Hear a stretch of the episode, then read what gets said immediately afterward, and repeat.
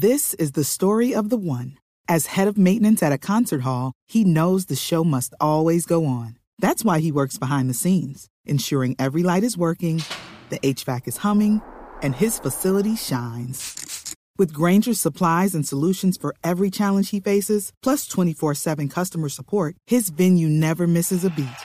Call quickgranger.com or just stop by. Granger, for the ones who get it done.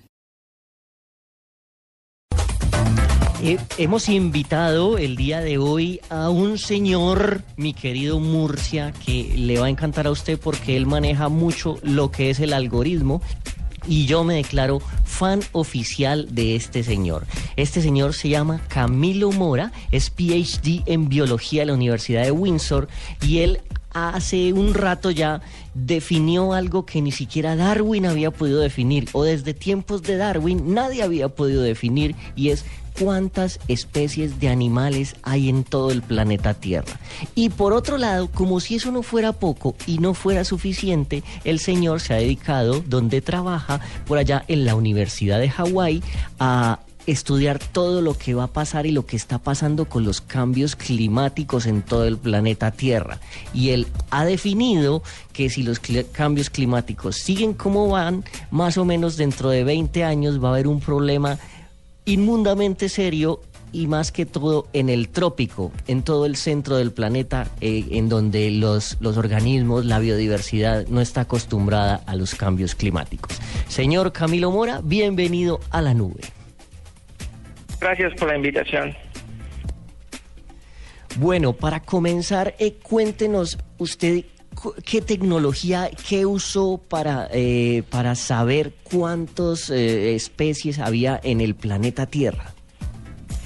Bueno, esa, esa pregunta curiosamente se la formuló se la formuló algún tipo millonario hace unos 12 años. Me imagino que eso fue así como surgió, pero en la realidad no sé de dónde salió la plata. Pero esto es una pregunta en la cual se invirtieron alrededor de unos 250 millones de dólares eh, entre más de 70 países y el único objetivo era cuantificar cuántas especies hay solo en el océano.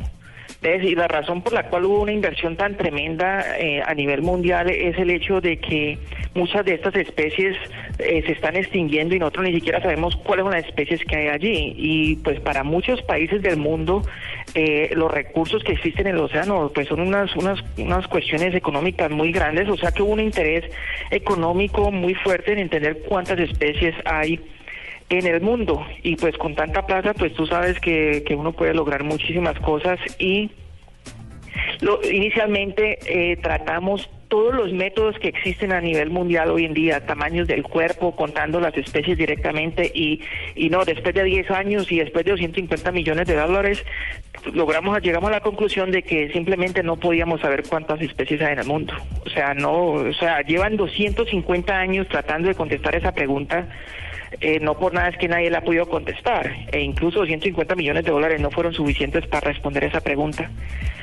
Bueno, y resulta pues que un día esas cosas de la de la vida y uno de buenas, de, de pura chiripa, se me pareció un artículo, lo leí y resulta que proponía un modelo matemático donde uno utilizaba las jerarquías taxonómicas, o sea, sin, sin ponernos en mucha complejidad, es como la gente llama las especies y resulta que encontramos un patrón allí que matemáticamente nos permitió calcular cuántas especies hay en el mundo.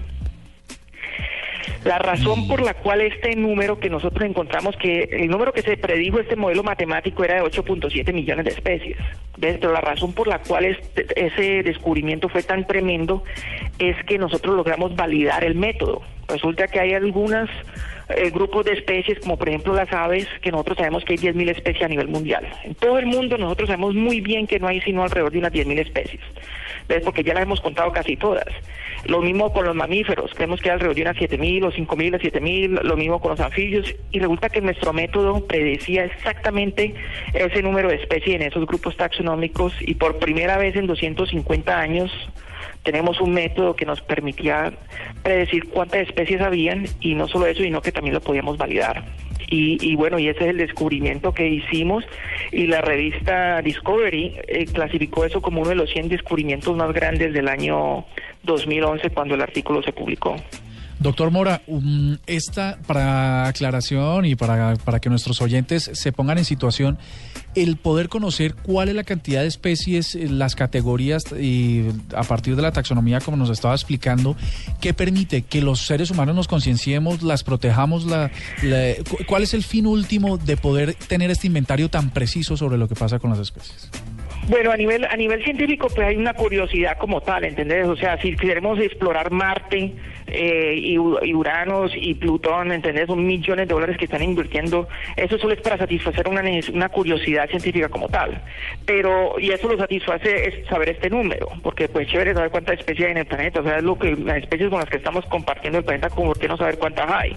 Pero, sin embargo, hay una, hay una razón más fundamental que, nos, que nos fuerza a saber ese número. Y resulta que es que estamos extinguiendo muchas de estas especies, que es otra investigación que hemos llevado a cabo. Nosotros estamos descubriendo que se están extinguiendo alrededor de 20.000 especies al año. Imagínate tú el descaro de nosotros los seres humanos causar la extinción de 20.000 especies por año. Y Colombia, el Colombia, mejor dicho, ni, ni para qué hablar de Colombia, que nosotros somos más responsables que un barraco de la destrucción de esas especies, pero es una cosa que está pasando en todas partes del mundo, incluyendo aquí en Estados Unidos. Entonces el problema de esa extinción es que tú tienes que saber cuántas especies hay. ¿Entendés? Es como decirte vos que tengas, que se te perdió un millón de pesos. Decirte que vos tenés en tu bolsillo un millón de pesos y se te perdieron. ¿Qué significa para vos que se te haya perdido un millón de pesos? O sea, si todo tu capital son dos millones de pesos, entonces, el que se te haya perdido un millón de pesos, pues no, pues imagínate el descuadre tan tremendo, tan tremendo que eso sería para vos si perdés un millón de pesos. Ahora, si tu capital total es de un billón de dólares, que se te haya perdido un millón de pesos no significa absolutamente nada. Entonces, por eso es que nosotros necesitamos saber cuántas especies hay en el planeta para saber si se nos extinguen 20 mil, eso es mucho o eso es poquito. Entonces, saber cuántas especies hay es lo que nos permite definitivamente saber si eso es bastante o, no. Venga, doctor. Okay. Eh, eh, Diga, Diego. En, cuanto a los cambios climáticos, cambiando el tema a su otro estudio, eh, tecnológicamente hablando, ¿qué es lo que más afecta el cambio climático? ¿O la tecnología no tiene mucho que ver y sí otros factores? No, la tecnología tiene que ver por bien y por mal. O sea, la tecnología es la responsable de eso, pues porque más que bien eh, nosotros, o sea, hay otros componentes que nosotros hemos investigado de por qué esto se está dañando tanto. O sea, los cambios climáticos son una cosa, pero es que hay unas, unas destrucciones increíbles. Estamos, imagínate que estamos destruyendo alrededor de 6 millones de hectáreas al año.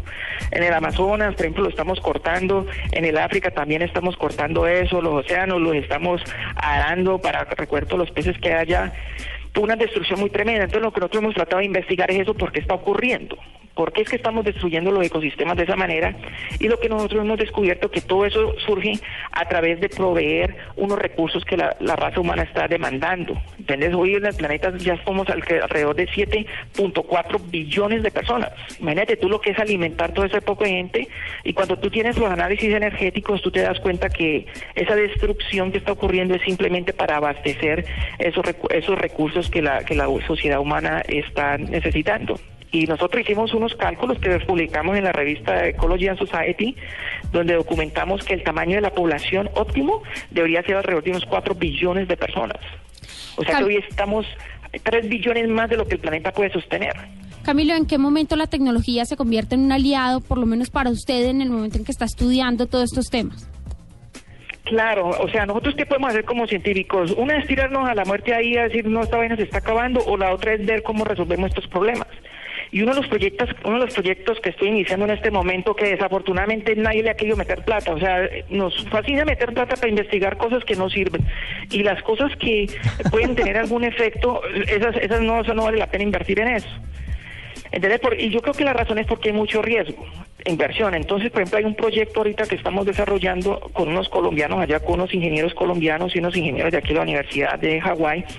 Y lo que queremos hacer es lo siguiente, nosotros queremos que la gente se dé cuenta que, que la destrucción que está ocurriendo es por culpa tuya y por culpa mía. O sea, eso no es que unos diablos por allá en otra parte están dañando las cosas. Eso que está ocurriendo hoy allí, es, todos, todos los amigos que están allí con los que estamos hablando somos responsables por eso.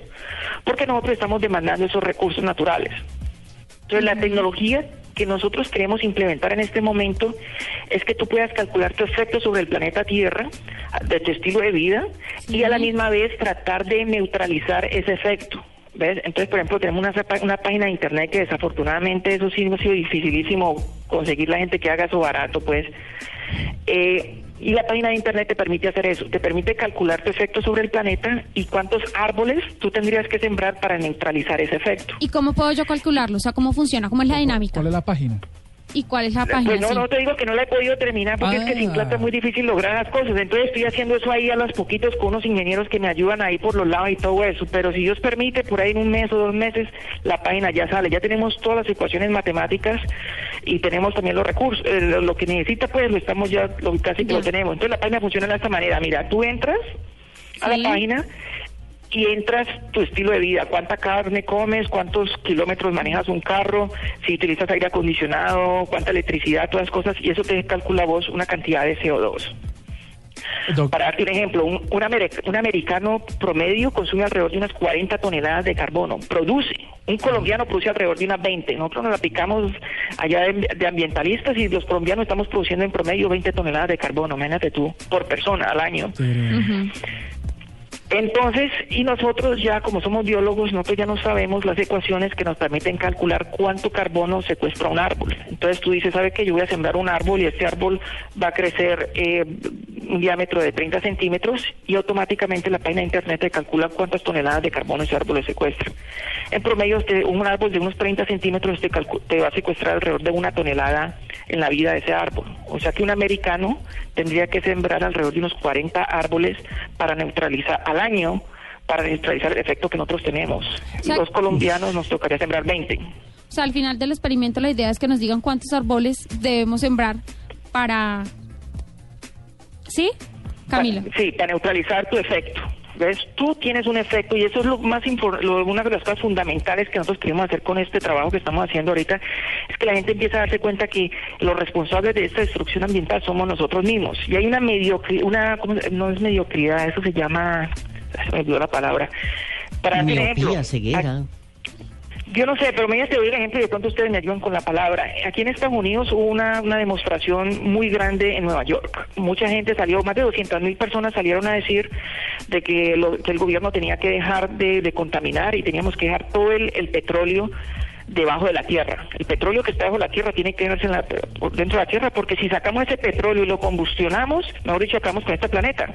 200 mil personas salieron a eso y resulta que eh, yo estaba mirando eso en CNN y apenas terminan la demostración, ¿sabes qué hacen las 200 mil personas? Van y se montan en un carro que, consume CO2 como, produce CO2 como un berraco. Entonces imagínate tú la ignorancia tan tremenda que nosotros tenemos que ni siquiera esa gente que está completamente de acuerdo que esta destrucción está pasando son los responsables por la destrucción de lo que está ocurriendo.